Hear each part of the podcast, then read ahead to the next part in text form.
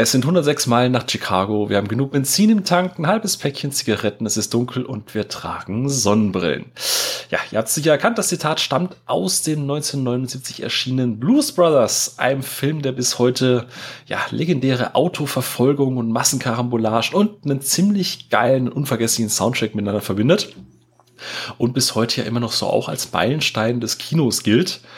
Und äh, heute reden wir über einen Film, der ja, ich glaube, ich lehne mich mal weit aus dem Fenster, der in eine ähnliche Richtung geht und ebenfalls Musik und Autos so in eine Symbiose setzt, die man, glaube ich, schon einige Jahre so nicht mehr gesehen hat. Und wie jetzt kommt jemand mit Fast and Furious um die Ecke, dann geht's äh, Nackenschellen. Jetzt schon erraten, äh, ich rede heute mit meinen beiden Gästen über den just erschienenen Baby Driver, dem äh, siebten Langfilm von Regisseur und äh, ja, Vollzeit-Nerd Edgar Wright. Und äh, bevor wir uns dem Film widmen, widme ich mich meinen beiden Gästen heute, die genauso überrascht sind wie ihr wahrscheinlich, dass es auf äh, pressekey.com heute um einen Film geht im Podcast. Ganz crazy. Äh, apropos crazy, René, es ist schön, dich wieder an der Seite zu haben. Hallöchen. Hallihallo. Der war ja letztes Mal schon mit dabei. Ihr findet den René unter äh, Twitter unter NoctukX. Äh, verlinke ich auch gleich. Ähm, wie gesagt, schön, dass du wieder mit dabei bist und wieder hierher gefunden hast. Äh, war wohl doch nicht so schlimm letztes Mal, ne? Auf gar keinen Fall. Ich freue mich auch sehr über die Einladung gerade zu diesem Thema. Sehr schön, dann schicke ich dir gleich die PayPal 10 Euro, damit du das sagst. Moment, so, Überweisung ging raus. Und äh, ein Frischling haben wir dabei, jemand Jungfräuliches, denn äh, er ist zum ersten Mal heute da, der Tommy. Hallöchen. Ja, hallo, herzlich willkommen, äh, sag ich zu mir herzlich und zu euch mit diesem wundervollen Podcast. Ähm, danke, dass ich dabei sein darf. Äh, Gerade bei diesem Thema äh, bin ich natürlich sofort angesprungen und dachte, äh, Baby Driver, äh, Schrägstrich Edgar Wright, fantastisches Thema. Da, da möchte ich bitte ganz viel erzählen. Also ja, ich bin da. Die nachfolgenden Podcasts verschieben sich um 23 Stunden. Tommy, wir haben ja eine kleine Tradition, wenn jemand zum ersten Mal da ist, äh, erzählen Sie ja so ein bisschen was über sich selber. Ja. So ungefähr auf Twitter-Länge 140 Zeichen. äh, und du bist ja ein sehr aktiver Mensch, deswegen äh, will ich doch dir einfach mal das Wort übergeben und stell dich doch den Leuten da draußen mal ganz kurz vor. Ja, ich bin äh, online unterwegs als Bissi Tommy, da kennen mich die Leute auf Twitter, Instagram und auch auf YouTube. Ich bin ähm, hauptberuflich bin ich Cutter und Kameramann, komme aus Frankfurt am Main und mache schon richtig lange was mit Medien, immer irgendwie Video in irgendeiner Form, seien es jetzt mal mit Musikvideos angefangen und jetzt bis hin zu Imagefilmen für Firmen und andere lustige Sachen, was halt so in der heutigen Videowelt so gebraucht wird, so im Social Media Zeitalter.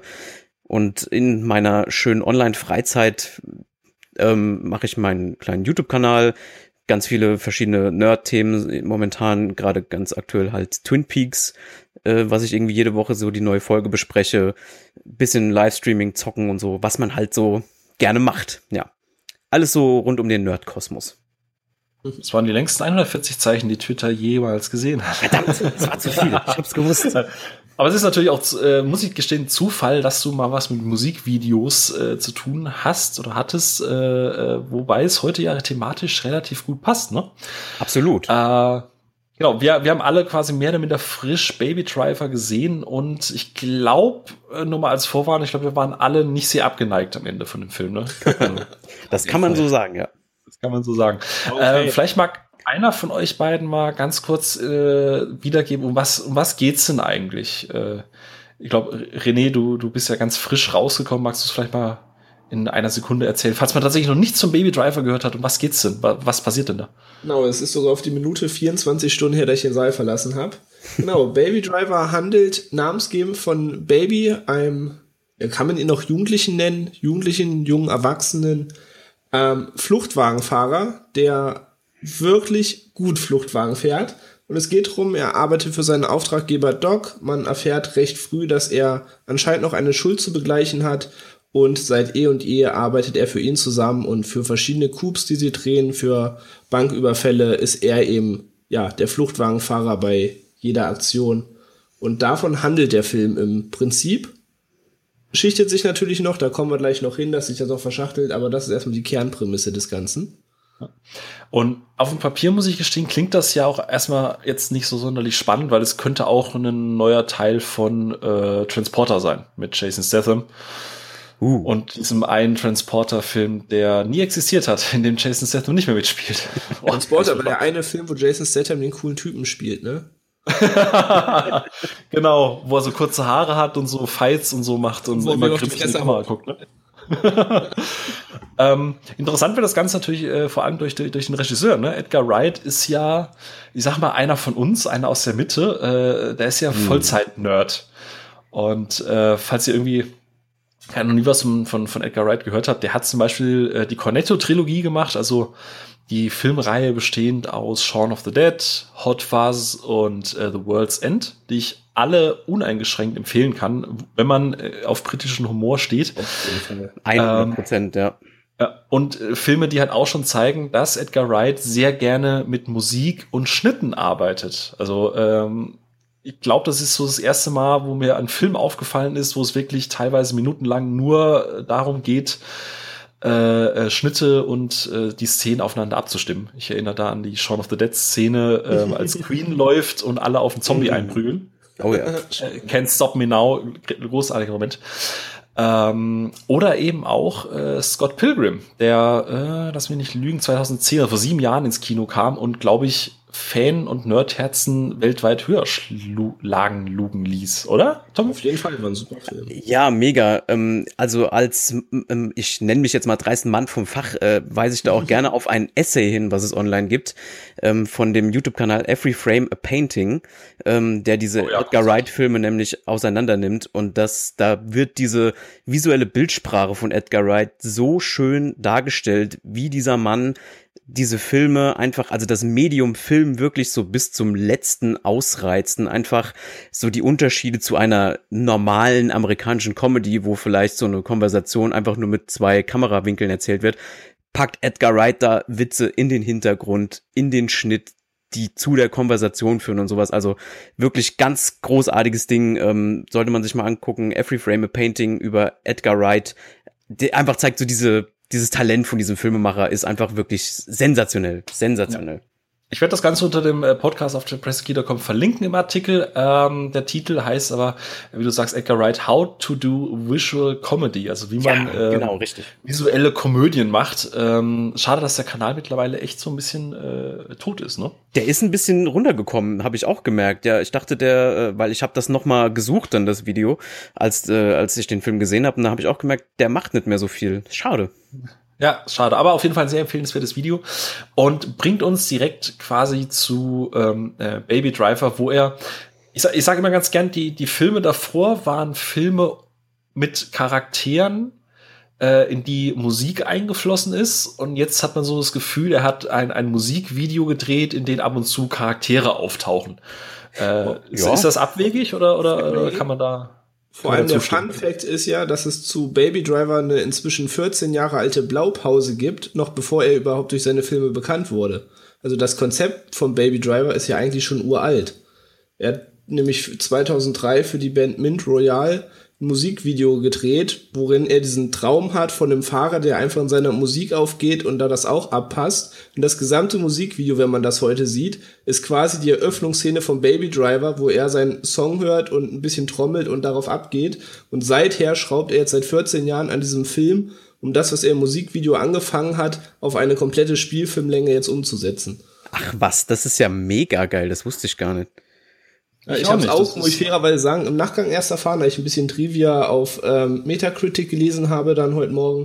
Und dann habe ich mir das Musikvideo angeguckt. Und es ist einfach wie die Eröffnungsszene von Baby Driver, nur eben mit einem anderen Schauspieler damals. Und das verleiht dem Ganzen irgendwie nochmal einen coolen Charakter. Das ist ein nicer Fact von Informationen her. Äh, hätte man, hätte man oh das Gott, mal vorher Nein, gewusst. nein, doch, sind wir noch. Das gibt's noch und ich wollte das unbedingt mal in einem Podcast unterbringen. Okay. Achievement ähm, unlocked. Ja, also was natürlich outstanding ist, äh, fangen wir mal an mit was halt wirklich geil ist. Äh, die Eröffnungssequenz und auch die Action dazwischen ist also wenn Film bisher noch nicht Kunst war, würde ich sagen, dass Baby Driver das definitiv in die richtige Richtung drückt, mhm. würde ja. ich mal sagen. Das fängt äh, man kennt ja an, wenn ich sage, sag mir das Genre. So, was ist es? Es ist keine Actionkomödie, es ist kein Heist-Movie, es ist jetzt auch kein Action-Thriller. Musical ist es für sich auch nicht, aber es hat halt von allem irgendwie etwas. Das stimmt. Also man kann einfach, glaube ich, am besten, es ist halt ein Edgar Wright-Film. Der Typ ja. macht einfach seine eigenen, seine eigenen Filme, sein eigenes Genre schon fast. Und gerade ähm, Baby Driver hat da noch mal irgendwie noch mal eine Schippe draufgepackt. Also die Filme von ihm hatten schon einen sehr krassen eigenen Stil und die Eröffnungsszene ist eine sehr gute Zusammenfassung irgendwie von dem ganzen Film. Es ist ja so ein One-Take einfach und man sieht irgendwie Baby, wie er in der Stadt unterwegs ist, Kaffee besorgt für dieses, ähm, na, für dieses Treffen halt mit den ganzen, mhm. mit seinen Kollegen, nenne ich es jetzt mal. Ähm, das ist super auf die Musik synchronisiert. Er läuft auch an Sachen vorbei. Also an der Wand steht, glaube ich, auch mal so Graffiti-mäßig dann so ab und zu mal die Lyrics und sowas. Und man merkt einfach schon, okay, das ist der Film, den wir uns angucken. Wie es ja bei jedem guten Film sein sollte. Die Eröffnungsszene gibt dir das, was der ganze Film ist. Und da ist es einfach choreografierte Bilder zu coolen Songs. Wobei es noch nicht mal die Öffnungssequenz ist. Die Öffnungssequenz ist ja quasi der Bankenraub, den man auch im Trailer sieht. Genau, das ist erste. ja quasi die, die, ja, gut. die, die Credit, äh, Opening Credit Scene. Keine Ahnung. Auf jeden Fall ist es halt, ich musste halt echt schmunzeln, weil es halt von der Art, wie es gefilmt ist, eins zu eins genau der gleiche One-Take. Also es ist ein echter One-Shot, also es ist nicht irgendwie gefaked oder so, es ist ein mhm. One-Shot äh, von Shaun of the Dead, wie er quasi rübergeht in den Laden, sich ein Kornette und ein Bier kauft und wieder ja. zurückläuft. Ja, stimmt. Und ich, ich habe halt so lachen müssen, äh, fast auch als einziger im Kino, weil es halt echt so eine geile äh, Anlehnung an die ganze Geschichte ist, aber halt auf dem nächsten Level halt noch krasser abgestimmt auf das Ganze. Und äh, es gibt aber auch, wie du, wie du schon gesagt hast, die Richtung von diesem Film halt vor, denn alles, was irgendwie musikalisch zu unterlegen ist, ähm, wird, wird auch irgendwie unterlegt. Ne? Also wenn er, wenn er das Geld gezählt, selbst, selbst als schon die Dialoge anfangen und Doc, äh, großartig übrigens gespielt von, von ähm, Kevin Spacey. Ah, äh, Kevin Spacey, genau. Ja. Ähm, fängt er an, Geld zu zählen und selbst dann kommen noch die Beats von der Musik hinten rein, wenn die eigentlich schon reden und eigentlich die Szene an sich abgeschlossen ist. Ah, fantastisch. Also es, es hört eigentlich gefühlt fast nie auf. Also das, wofür auch Guardians of the Galaxy vor, Gott, wie lange ist der erste Teil jetzt her, auch schon wieder zwei, drei Jahre gefühlt, äh, noch so gelobt wurde, ne, dass er diesen Walkman quasi jetzt Einsatz und Stilmittel in den Film bringt, ist halt einfach Baby Driver auf einem komplett anderen Level. So, das greift die gleiche Idee auf, aber setzt das halt wirklich konsequent um und ja, umreißt mhm. den gesamten Film damit. Halt habt ihr den Film auf, äh, Entschuldigung, habt ihr den Film auf Deutsch oder auf Englisch geguckt? Äh, Deutsch. Ich auf Deutsch. Werde mir irgendwann später noch mal im O-Ton anschauen, aber Vorstellung war tatsächlich nur Deutsch im Kino. Ich habe ihn leider, leider, muss ich sagen, auch auf Deutsch geguckt und ich habe so das Gefühl, dass manche Gags beziehungsweise manche Story-Elemente so ein bisschen unter der deutschen Synchro gelitten haben, die ja eigentlich gut war, aber so gewisse Konversationen, gerade wenn es um Songtexte und Liednamen mhm. geht. Ja, ja, genau. In dem Diner mit äh, seiner Freundin später, wie war nochmal der Name des Charakters? Deborah. Äh, Deborah. Deborah. Ähm, und da reden die ja so ein bisschen über ähm, Namen in Songs und sowas. Und ich glaube, da wurde halt viel gewechselt zwischen, er redet jetzt gerade Deutsch, aber dann erwähnt er die Songlyrics und das war dann auf Englisch und das hat irgendwie so schnell hin und her gewechselt, dass mich das so ein bisschen aus der Szene genommen hat. Leider. Richtig weil ich dann so aufgepasst habe, ah ja, okay, das mussten die jetzt so machen, sonst macht der Joke keinen Sinn und so. Äh, einfach unglücklich. Ich wurde auch viel in Songlyrics gesprochen und so weiter, kann ich mir vorstellen im O-Ton. Eben, ich glaube auch, dass da noch viel mehr Anspielungen tatsächlich auch drin sind, die wir jetzt gar nicht gerafft haben, weil einfach äh, die deutsche Synchro das so weggekillt hat einfach. Ja. Erinnert mich an äh, die etwas anderen Cops oder die Other Guys, wo es ja auch immer diese Running Gags gibt, dass dieser, diese, dass äh, ähm, äh, eben auch immer Zitate gebracht werden aus Songs, aber die halt eingedeutscht werden, dann ist es halt mhm. irgendwie nicht mehr so lustig. Und ich dachte mir genau das gleiche auch im Kino, wo ich ihn gesehen habe, wo ich dachte an der Stelle, okay, ich glaube, du musst definitiv noch mal im O-Ton gucken. Ja, äh, ja, weil äh, das hat irgendwie so keinen Sinn gemacht. Und, und du denkst ja auch immer so, also die Öffnungssequenz, äh, die ist schon relativ geil. Dann auch das, was du gesagt hast mit diesem Kaffee holen, das ist auch fett. Dazwischen gibt's auch immer wieder geile Szenen. Aber irgendwann kommt halt diese, diese eine große äh, Verfolgungsjagd, wo dann Wright das Ganze also so dermaßen abhebt, dass mhm. sie fahren ja im Film relativ viel durch Parkhäuser und da im Parkhäusern gibt es natürlich auch Säulen. Mhm. Und dass er dann tatsächlich durch Gegenden driftet, wo dann passend zum Beat immer eine Säule ins Bild kommt. Ja. Das ist so ah, herrlich. abartig krass. Editing äh, Perfektion. Absolut. Also äh, da saß ich im Kino und dachte einfach nur so, Alter, ich, ich würde jetzt gerne aufstehen und klatschen, aber dann würde ich ja verpassen, was da eigentlich gerade für geiler Scheiß abgeht. Oh ja. Ähm, das habe ich oder, oft. Viel zu oft habe ich das bei Filmen. Gerade bei sowas, äh, wenn man irgendwie so Sachen bemerkt, die mit dem Handwerk ein bisschen zu tun haben. Und ähm, der ja bei vielen Zuschauern einfach eher mal so ein bisschen subtil, glaube ich, ähm, einfach mal nur ankommt. Die finden das geil, sie wissen aber nicht warum. Und wenn man dann halt so ein bisschen weiß, wie, äh, wie hat so Schnitt funktioniert und man bemerkt solche Sachen, auf einmal ist es so, oh Gott, der Typ ist ein Genie. Also, äh, ich, ich habe das auch komplett abgefeiert, so alle Sequenzen ja. da drin. Ähm, auch die, es gibt ja später so ein Shootout, man, wir machen ja jetzt keinen Spoiler-Cast so, äh, aber es gibt später ein Shootout auch auf die Musik synchronisiert, die dann so da läuft. Ähm, und das kann schnell ja auch irgendwie so ein bisschen lächerlich wirken, aber hier richtig, einfach funktioniert das super einfach, ja. ja. Vor allem ist die ganze Musik ja auch, man könnte jetzt sagen, ja, okay, Style over Substance, ne, macht ja auch zum Beispiel Zack Snyder ganz gerne, ist ja auch immer ein häufiger Kritikpunkt, dass er auch mhm. geile Soundtracks hat, aber die halt mehr die Szene noch epischer machen sollen. Äh, ich finde es hier ganz cool gelöst, weil unser, unser Hauptprotagonist oder unser Anti-Held ähm, Baby ähm, hatte ja, verraten wir jetzt nicht warum, aber er hat einen Tinnitus. Äh, warum, weshalb ist erstmal egal. Und mhm. er hört quasi, das sieht man ja auch in den Trailern immer, er hat, er hört diese Musik. Also wir hören quasi, was Baby hört, äh, weil er das, weil er die Musik benutzt, um seinen Tinnitus zu unterdrücken. Ja. Und dadurch ist auch diese ganze, diese ganze Machart zumindest oberflächlich narrativ eingebunden. Und äh, also mir hat's komplett getaugt. Ich habe das komplett abgenommen. Mir war das dann egal, dass da halt dann so viel Musik quasi Auf jeden Fall. Vor allem seine Emotionen und Stimmungen waren ja absolut nachvollziehbar. Ne? Wenn man jetzt die Bilder dazu sieht, egal was passiert, ne? wir wissen ja, was alles alles im Film vorkommt, zu jedem Song, zu jeder Playlist, die er anmacht, beziehungsweise zu jedem iPod, den er zu seiner Stimmung greift, ähm, ist nachvollziehbar, warum jetzt das und das läuft und eben noch irgendwann Rockys Gitarrenriff lief und plötzlich jetzt irgendwie Harlem Shuffle läuft und es macht halt alles komplett Sinn. Ja, er hat ja auch ganz viele Geräte, mit denen er verschiedene Musik für verschiedene Situationen hat. Ähm, ja, du hast gerade, äh, Tommy, du hast gerade eben schon gesagt, für jemanden vom Fach oder für jemanden, der darauf achtet, ist das natürlich alles ziemlich, ziemlich geil. Äh, jetzt gehen wir mal vom, ich sage jetzt nicht durchschnittlichen Kinogänger aus, aber vom Kinogänger, der einfach nur gehört hat, okay, Baby Driver ist geil, ich gehe da mal rein, ich kenne Edgar Wright nicht und ich gucke vielleicht mal so zwei, drei Filme im Jahr. Hm. Ähm, für den sind da so Sachen wichtig wie Story, Figuren, Narrativ, ähm, und spätestens da kommen wir, glaube ich, auch alle zu einem, zu, zu, einem, zu einem Punkt, wo wir sagen, mhm. da gibt es tatsächlich einiges zu kritisieren in, in, in dem Aspekt. Ähm, ich habe am Anfang gesagt, ähm, seine bisherigen Werke haben sich ja immer um zentrale Figuren herum positioniert. Also mhm. Shaun of the Dead hat eben Shaun, wie er sein Leben wieder in den Griff bekommt. The World's End geht um Gary King, wie halt eben sein Leben nicht in den Griff bekommt. ähm, Hot Fast ist ja generell so eine, so eine Action-Anekdote an die ganzen 80er, 90er Jahre Filme. Und in dem Fall ist es wirklich Musikvideo. Das heißt, du hast diese ganze Ästhetik von Style over Substance.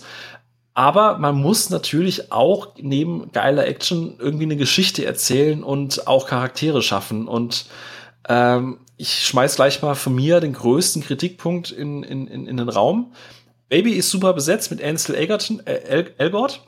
Und Deborah ist mit Lily James auch super besetzt von den Darstellern her, aber die Chemie zwischen beiden, die ist so, die muss man akzeptieren oder man ist komplett raus aus dem Film. Ja, das stimmt. Es ist ein bisschen schwierig. Also ich hab, ich fand die beiden auch gut, auf jeden Fall. Die haben ihre Rollen super gut gespielt. Ja. Ähm, das Ganze hat tatsächlich aber so einen leichten, sowas Märchenhaftes, möchte ich das jetzt mal nennen. Also gerade so ein Hotfass wirkt irgendwie mehr geerdet und ähm, ich meine, wir gucken uns ja quasi ein langes Musikvideo an, deswegen ist auch so die Figur mhm. von der Deborah tatsächlich auch so, sie ist einfach die Love Interest. Wir wissen ja fast gar nichts so wirklich äh, über Deborah und sie ist einfach nur so, ja, sie verlieben sich und da äh, ist auch ein Kritikpunkt von mir, dass die Love Story, die ähm, so im ersten Drittel aufgebaut wird, sich sehr viel Zeit nimmt und da so ein bisschen auf die Bremse drückt, was so den, den Plot angeht, leider.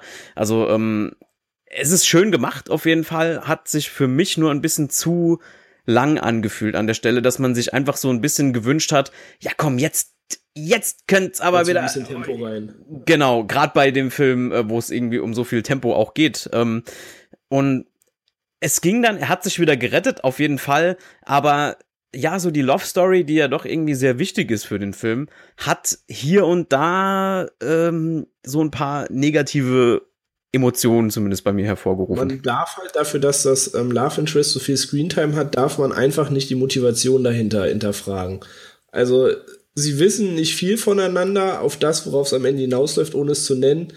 Also ich behaupte, Mädel von der Straße macht das jetzt nicht einfach so alles mit und sagt, ja, okay, das, ich Außer warte auf dich. Okay, du rufst nachts an, wir machen was Verrücktes. Ja, okay. So. Hm. Genau. Ja. Ja. Ähm, wobei, wie, also du hast schon gesagt, es nimmt ja relativ viel Screentime ein. Ähm, dabei gibt es eine andere Figur an der Seite von von Baby, nämlich sein, äh, ne, sein taubstummen Mitbewohner Joseph, ja.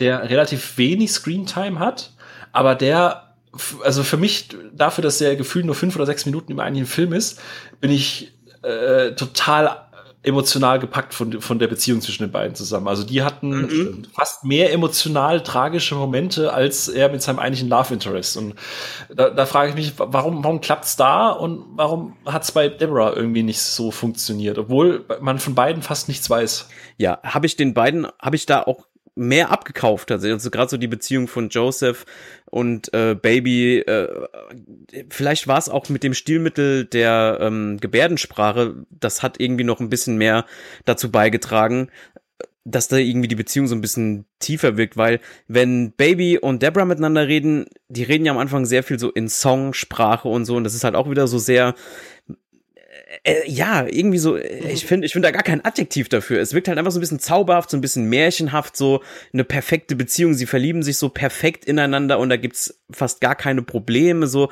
Und es ist einfach so super, es ist einfach so eine super perfekte Love Story, wie man sie aber auch tatsächlich in einem Musikvideo mal vorfindet. Also insofern passt's wieder so stilmittelmäßig, passt das alles wieder so ein bisschen zusammen, muss ich irgendwie Vor sagen. Also allem muss man ja sagen, dass alle Charaktere definieren quasi Baby. Er selber stellt sich kaum vor. Er redet nicht allzu viel, er hört eigentlich nur Musik, er zieht sein Ding durch und wir begleiten seine Handlung, aber sein Charakter erklärt ja nicht er. Alle anderen Figuren im Film erklären seinen Charakter. Joseph erklärt seine Empathie, Deborah zeigt, dass er ne, auch was anderes empfinden kann und nicht nur sein Ding durchzieht und lernt, für irgendwas einzutreten.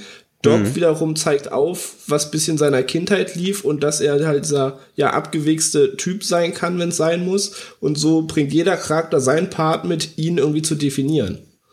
Ja, wo, du es gerade sagst, andere Charaktere. Ähm, es gibt noch andere Figuren, also unter anderem äh, Jamie Geiler Foxx und John. Eigentlich. eigentlich ein geiler Cast. Jamie Foxx, mhm. John Hamm, John Berntal, der äh, auch da ist. Ähm, also, der auch ja da Cameo. Kann man ja sogar mal so in den Raum werfen, das ist ja kein großer Spoiler, das ist ja fast ein Cameo-Auftritt. Ja, schon. Ja, ähm, und halt eben Kevin Spacey, aber äh, so richtig richtig, richtig geil fand ich jetzt halt irgendwie keinen. Also, so um das so aufzugreifen, was ich vorhin meinte, äh, die Charaktere sind halt eher nur zweitrangig und das Ganze ist halt alles sehr, sehr, sehr hektisch und sehr getrieben und so sind halt auch die Charaktere. Es, es gibt so die Stereotypen, es gibt so die Bonnie und Clydes, äh, es gibt äh, Jamie Foxx, der natürlich mal wieder irgendeinen abgefuckten Spinner ja, spielt. Ja, Jamie Foxx hat mich halt so ein bisschen Kill the Boss erinnert, so ein bisschen so der Motherfucker aus Kill the Boss, das war auch so ein bisschen ja. seine Rolle im Baby Driver. Genau. Ähm, fandet ihr das, fandet ihr die Figuren so an sich gut oder, also mir ging zum Beispiel Jamie Foxx partiell ein bisschen auf die Nüsse, weil er zu, zu karikaturesk war. Hm, ja, ich glaube, Jamie Foxx, äh, das ist vielleicht auch so ein leichtes ähm, Leiden und von der deutschen Synchronstimme. Ich glaube, dass dieses knallharte irgendwie nix ähm, für diesen Synchronsprecher ist, glaube ich immer, dass das, dass diese Art und Weise von Jamie Foxx da gar nicht so gut rüberkommt. Aber das könnte jetzt einfach nur ein Gefühl von mir sein tatsächlich. Ich fand die auch sehr äh, eindimensional die äh, die Nebenfiguren so. Ähm, hab das aber alles immer so ein bisschen mit der mit dieser Musikvideo-Analogie tatsächlich entschuldigt. Also genau. die Figuren müssen auch gar nicht viel tiefer sein weil sie einfach nur diese wirklich einfach zu verstehenden Figuren sein sollen die halt Baby auf seinem Weg irgendwie so ein bisschen weiterbringen und so den Flow von diesem Film gar nicht so weit stören. Also man soll ja gar nicht so weit über die äh, äh unter die Haube quasi gucken bei diesen anderen Figuren weil die Entwicklung von Baby ja eigentlich im Vordergrund steht so vor allem auch im Rahmen der Story sollen die Charaktere ja auch gar nicht zu viel voneinander wissen. So, das kommt ja auch noch hinzu, was ne, ja, auch sie sich gar nicht so erklären. Genau.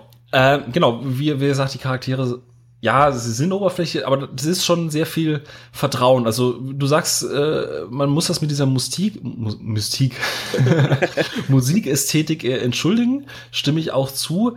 Aber ähm, ich glaube, da verlangt man schon sehr viel Vertrauen, was das halt angeht. Ne? Also schon gerade weil die, die, der, der Film geht ja nicht nur 90 Minuten oder so, also er geht ja knapp volle zwei Stunden durch ja, und diese, diese das Mittelstück oder diese diese diese Bremsklötze dazwischen, ich finde, die häufen sich im Mittelteil halt dann doch relativ stark, so, weil die Charaktere dann doch mehr Zeit miteinander verbringen, als vielleicht hm. sie es eigentlich sollten, dafür, dass sie so eindimensional sind. Das ist halt unausgewogen. Also ich finde, John Hams Charakter ist wirklich gut erklärt im Rahmen ne, der Tiefe Absolut, des ja. Films.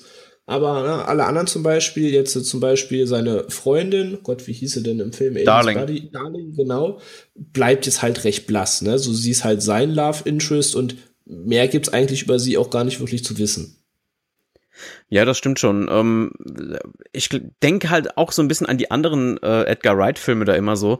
Und da sind Figuren, äh, wirken einfach ein bisschen, ein bisschen tiefer, haben zumindest eine krassere Beziehung zum Hauptcharakter. Und hier hast du ja eigentlich relativ wenig Figuren, die wirklich eine krasse Beziehung zu der Hauptfigur wirklich haben. Also das sind einfach auch Gangster, die nichts miteinander zu tun haben sollen und die sich nur oberflächlich kennen. Und das kommt tatsächlich auch dadurch irgendwie so rüber. Also ich bin da ganz bei dir. Wie gesagt, der Film hat definitiv ähm, in seiner Erzählung ein paar Schwächen dadurch, dass zum Hauptcharakter keine großartigen Verbindungen aufgebaut werden außerhalb dieser Love Interest und seinem und seinem äh, Ziehvater, was das da effektiv ist.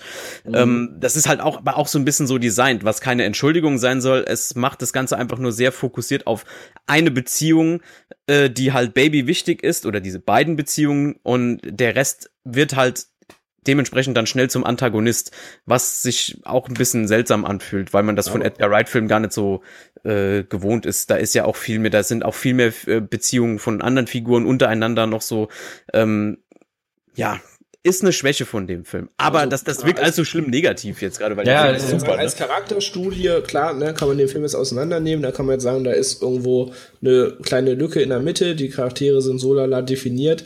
Aber unterm Strich geht's halt für mich auch gar nicht darum. Wenn ich jetzt mal Drive nehme, was ein super Film war, wie tief ist denn Ryan Gosling in Drive definiert? So. Er hat ja, einfach ja. nicht mal einen Vornamen. So, das, Doch, das, ne? Bei The Driver. Driver, genau. So, ähm, von daher, dass die gar nicht so tief definiert sind, wie gesagt, war für mich gar nicht schlimm, weil wie gesagt, die waren Mittel zum Zweck. So, die wollten alle die Kohle, die wollten ihr Ding durchziehen und das, was die nur voneinander wissen wollten, wollte ich auch nur von dem wissen. Weil deswegen der Film war für mich halt mehr dieses Style Overflow, die Bilder, der Soundtrack dazu und wie es dann von einer Szene in die andere geht, das in einer sehr obskuren Szene, in der woanders vielleicht ähm, ja sehr spannende, thrillerartige Musik eingesetzt worden wäre, plötzlich Barry White läuft so, das mhm. ist einfach genial. So.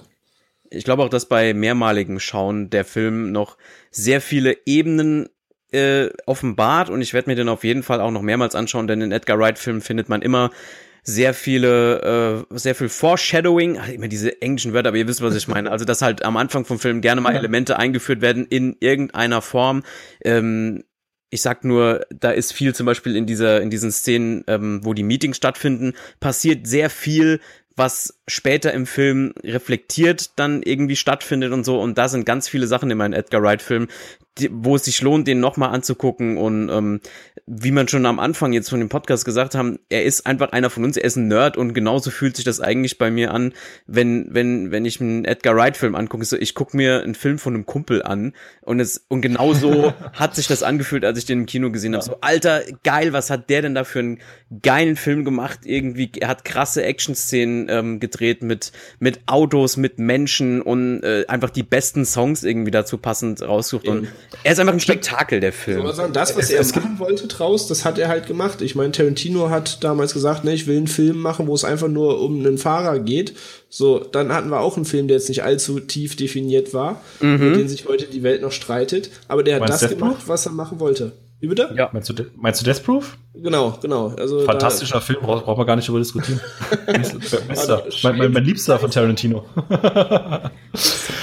Aber genauso meinte Wright halt so, ich habe einfach Bock auf einen Film gehabt, der um Fluchtwagen, Car-Chasing und eben einfach audiovisueller Wirkung geht. so Und das hat er halt oh. gemacht. So. Und man muss anmerken, es gibt auch eine Nicht-Autoverfolgungsjagd und die ist deswegen nicht minder geil. Also, äh, das, das kann er. Und es gibt auch, glaube ich, äh, keinen Ride-Film, also gerade weil du, Tommy, ja gesagt hast, äh, mit mehrmals gucken, ich glaube, es gibt keinen Ride-Film, den ich unter sieben Mal geguckt habe. ähm, gerade bei Shaun of the Dead ist sehr witzig, dass in den ersten fünf Minuten die komplette Handlung einmal wiedergegeben wird. Ja. man das dann erst beim vierten, fünften Mal irgendwie checkt. Mega. Ähm, ja. Nee, aber ich, äh, um mal so zu, zum Abschluss zu kommen, also ich fand Baby Driver auch in einem, in einem sehr positiven Aspekt anstrengend. Also ich finde, der Film, du, du setzt dich da hin, das ist wie so ein V, äh, in so ein Muster mit V8, du setzt dich da rein, irgendeiner tritt das Gaspedal und dann hältst du halt zwischendrin an, äh, um zu tanken. Und tanken ist halt einfach leider scheiße langweilig, aber tanken braucht man, weil sonst gibt's halt nicht den geilen äh, V8-Sound. Ne? Mhm. Äh, und irgendwie ist das für mich wirklich so eine, so eine Fahrt gewesen, inklusive halt eben den Boxenstops, die halt jetzt nicht ganz so geil sind. Das stimmt. Ah, das ist eine gute. Das nicht so sehr gestört haben. So, sie nehmen mal den Drive raus, aber äh, vielleicht klingt das auch negativer, als es dann unterm Strich ist. Also es ist halt immer noch ein wirklich geiler Film. So, Absolut. Also äh, ich, ich finde aber, es ist Wrights schwächster Film von, von seiner, also ausgesehen von seiner Trilogie und von Scott Pilgrim ist es der schwächste Film. Aber das Geile ist halt, wenn Wright einen, einen schwachen Film macht, ist es halt immer noch geiler als 90 Prozent, was dieses Jahr im Kino lief. Oh ja, das. Also, äh, also äh, also wie gesagt, ich wollte, äh, gerade mit den Charakteren, wie gesagt, da muss man sich drauf einlassen. Ich glaube, das ist auch so der Hauptkritikpunkt, was man immer wieder hört. Äh, aber wenn man sich darauf einlässt, wenn man das vorher schon weiß, dass es halt, äh, wie, wie, du, René, du hast ja gesagt, du weißt, dass in der Mitte halt, wo ein, zwei Durchhänger sind. Ja. Und ich glaube, wenn man sich darauf vorbereitet, äh, nimmt einen das viel weniger raus. Das stimmt. Ja, also insgesamt, also das, das war schon ein Highlight. Also ich kam wieder aus dem Kino und war glücklich. So, also das, das zählt.